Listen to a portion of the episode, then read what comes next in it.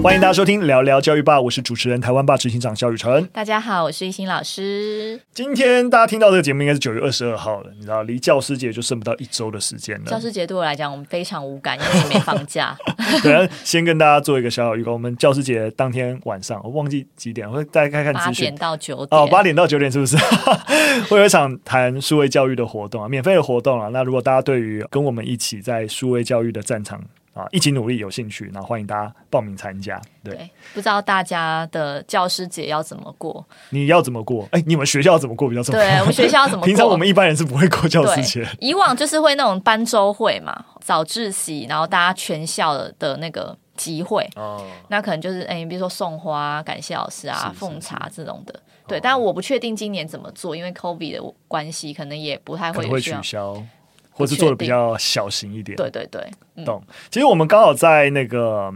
啊、呃，官网我们其实有，就是我们官网部落格有篇文章，其实就在谈教师节啊，也在去年教师节的时候，我们有稍微聊一下这个主题。对，因为虽然说你觉得这是一个很形式的东西，但一个节日在那，然后当整个社会，然后学校啊，要老要求老师、学生为这一个节日做一些行为做表示的时候，它其实这样仪式化的作为，其实对于整个教育关系都还是有影响力的。对，所以我们其实，在那篇文章也谈了我们各自对于教师节一些想法，以及实际上在教育现场还有哪些 蛮奇葩的教师节活动。我自己的态度立场大概就是这样，就是其实那种刚才讲那种尊师重道的这个说奉茶，我觉得这些仪式应该要尽可能的减少。对我，我经常在讲，跟现场老师在分享的时候，就在聊，就是说，其实我们在做资讯传递，越能够把自己当做在进行一个服务业的立场去思考会比较好。就是说，我们我们从一个服务业的角度，就是，诶，我到底要怎么传递知识，让学生能够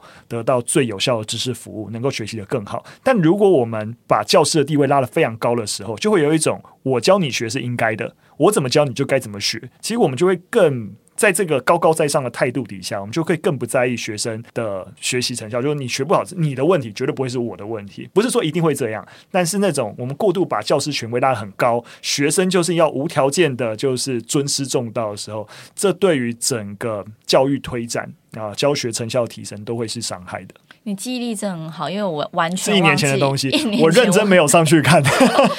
对，但我记得我们两个讲的话都还蛮反骨的，所以就是欢迎推荐他去官网部落格看这篇文章。对对对，我们就不在这边再多讲一次了，反正就大家就自己看看。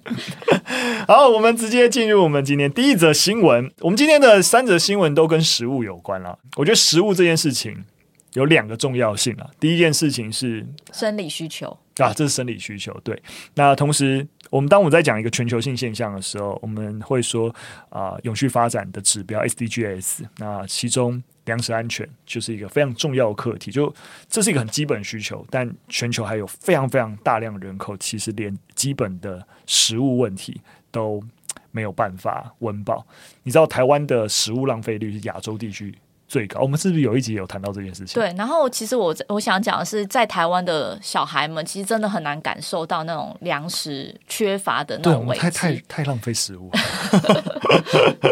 对啊，然后另外一个层面啊，其实就是其实台湾在这件事情有意识，也开始慢慢的提高。所以像刚才讲，哎，食物浪费啊，或者是台湾儿童肥胖率啊，所以我们在今年五六月的时候吧，也通过了食农教育法。我们在有一集的节目也有提到，所以对于整个食物啊、食农议题啊，然后我觉得对于营养的重视啊等等，我觉得都开始那个意识，最起码在教育圈开始重视这件事情啊，由上往下推动。没错，没错。那我觉得第一则新闻就是跟大家提饮食教育的问题，然后我们就知道说，哎，挑食是不是天生的啊？就有研究在显示啊，就是其实饮食教育，如果我们落实饮食教育，其实可以提升孩子对于食物的兴趣的。这这篇研究蛮有趣的。那这是一篇。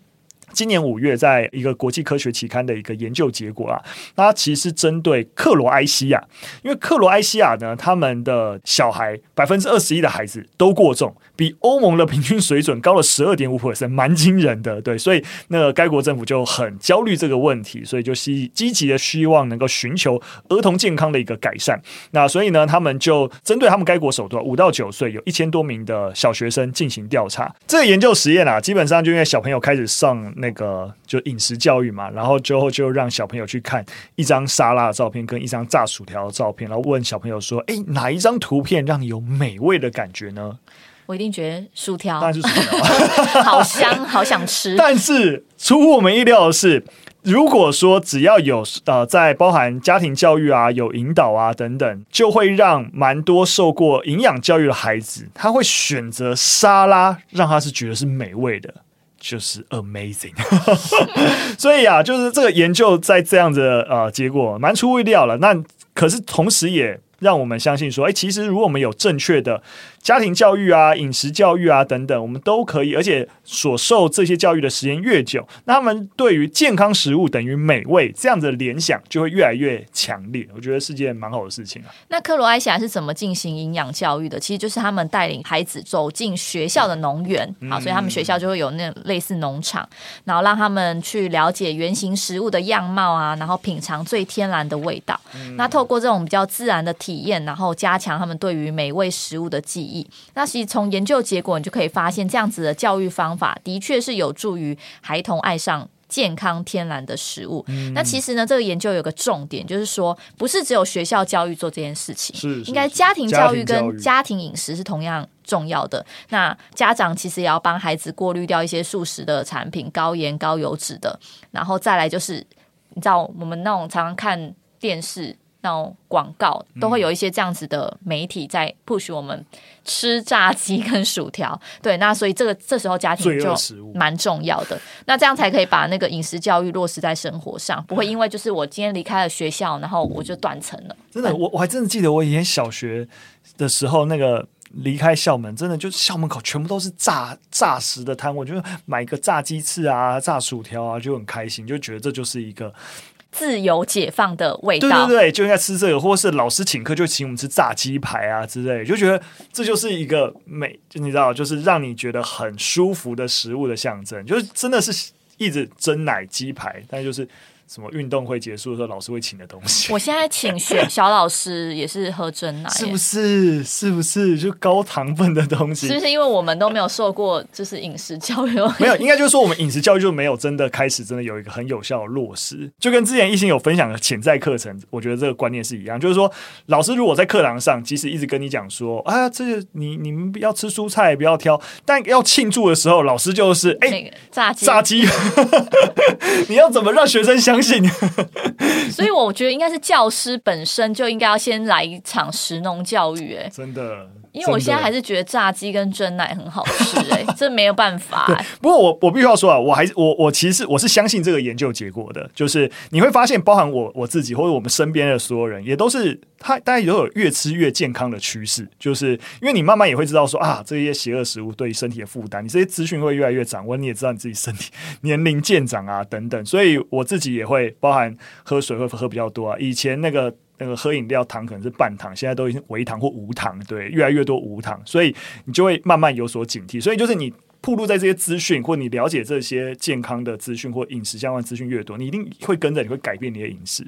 对，对，那我想提的是，其实我身边有蛮多朋友，就是像我自己本人也是啦，嗯，就是会有就是家里非常严格禁止吃热色食物，或是那种波卡洋芋片这种，我们从小是不能吃的。你反而，但是你你知道吗？就是。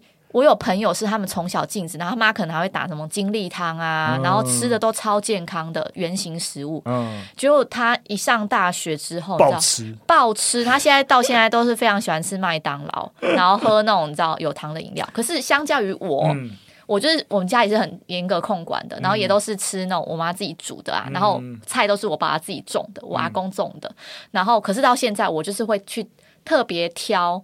你知道台北其实有时候很难找这种比较清爽不油腻的东西，嗯、但我会去特别挑，因为我习惯了，嗯、所以我就觉得很好奇，就是家庭教育有时候有太限制，都这样教，为什么养出两种人？对，但是我在想是。或许我们不应该限制说孩子什么东西不能，不能限制这件事情，其实是蛮危险的。对对对，因为你就会让人觉得你越限制，我就越想尝试之类的。越是禁忌，然后越越不能做。嗯、对，所以呃，我觉得这边讲的饮食教育，当然刚才讲的是那种身教，就是说啊，我只让你吃什么。饮食教育的另外一个点，就是我让你知道为什么要吃这个，不是说我只给你吃这个，我禁止你吃这个。就是说，哎，这个食物为什么对你是好的？它里面营养成分是如何？可以如就是你知道，或者说，哎，那个食物为什么对你的身体会是一个负担？你经常吃那个会让你很疲倦啊，等等。就是我觉得这是一个。这样子的一个资讯的教育是重要的，嗯、对，就像是其实台湾在推那个食农教育，就是要让大家去了解自己吃的食物，然后培养那种选择食材的能力。没错，没错，我们不是受过非常好的食农教育长大，但这个 issue 真的是非常重要啊，因为因为人作为生物啊，还是有一个天性，就是我们在一个演化过程，我们很难吃到高脂肪、高糖分。高盐的一个食物，所以我们天性对于这种类型高糖、高盐、高油的一个食物，其实容易启发脑袋里面的一些正向回馈的一些机制，让你觉得会很满足、很兴奋。喝糖的，对，对，所以我们只有靠教育才能够去对抗这件事情，对抗这种天性。就是你要知道说，为什么这些食物会对你身体造成负担，或者哇哇哇之类的事情。好了，我们继续努力。好，好，接着进入第二则新闻。那有研究啊显示啊，大学如果透过食物的援助，可以使学生持续的就学。这是在谈一个粮食无保障的议题啊。Security 就是我们经常翻食物安全，对。但我们的那个小助手芬妮，她非常讨厌就翻成安全这个，因为因为那个比较 safety 比较接近安全，但是 security 他认为。翻成保障会比较好，这就是英文。当你用一个名词去定义的时候，的确会有一个不一样的感受啦。对，其实我是蛮认同的。对，我们就叫它保障好了。粮食无保障，就是其实蛮多的美国学、美国大学生，他其实是没有办法规律的取得食物。那尤其在新冠呃疫情的影响下，这个问题就更严重，大家可以可以理解。所以呃，纽约市立大学就开始研究粮食无保障对于学业表现的影响关系。我想一样了，这个结果我不用跟大家讲，一定知道结果是什么。就如果你没有一个粮食的保障的话，那你学业一定会受到影响。对，那我觉得这是废话哈，大家可以理解。但我觉得最起码研究提到一些。解方，我觉得还蛮有意思的。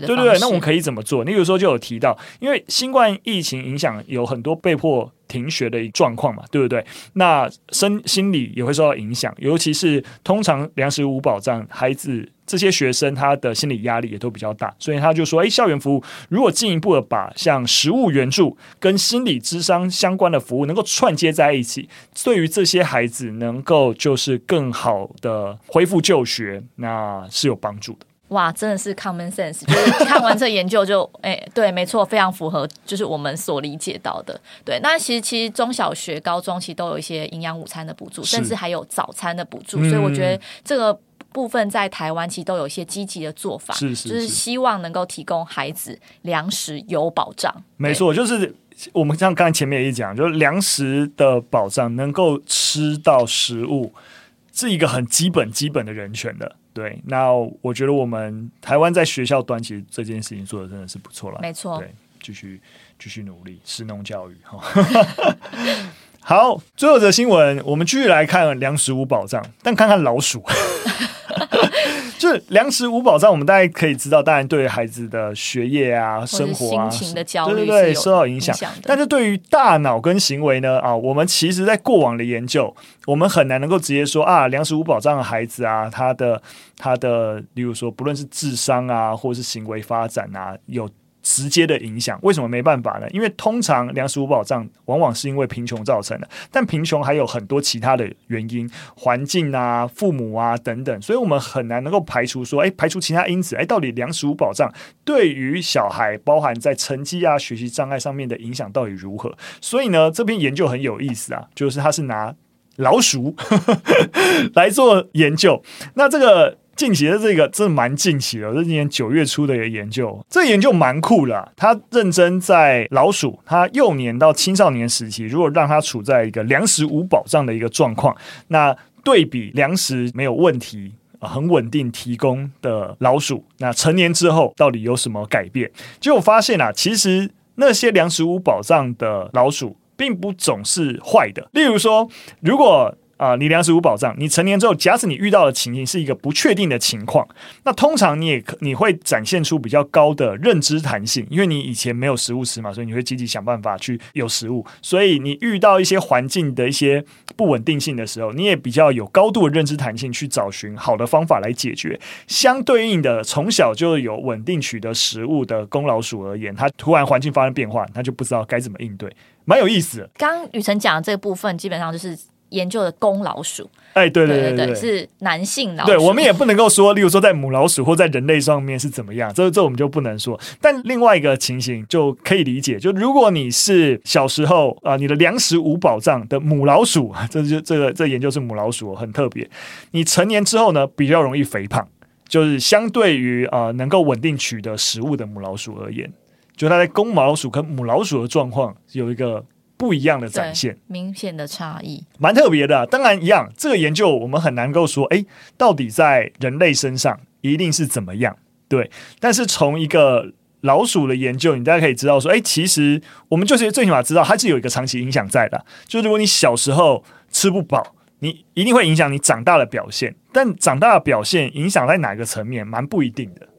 我觉得蛮特别的啊，嗯。有可能是你比较能够随机解决问题，但也有可能你会有 肥胖问题，因为 你想要吃一个代偿性啊。小时候吃不饱，我就暴吃一波，好吧？那当然，因为毕竟这是一个呃，试图透过不同的在在实验室里面，透过一个比较精准的控制变因。然后进行的研究，那当然我们知道社会情境很复杂，但你就知道说，哎，到底粮食透过这研究，当然未来一定还有更多的研究，或者在人类上面找到一个更好的研究方法，那我们就可以更清楚粮食对于人类发展的一个命题。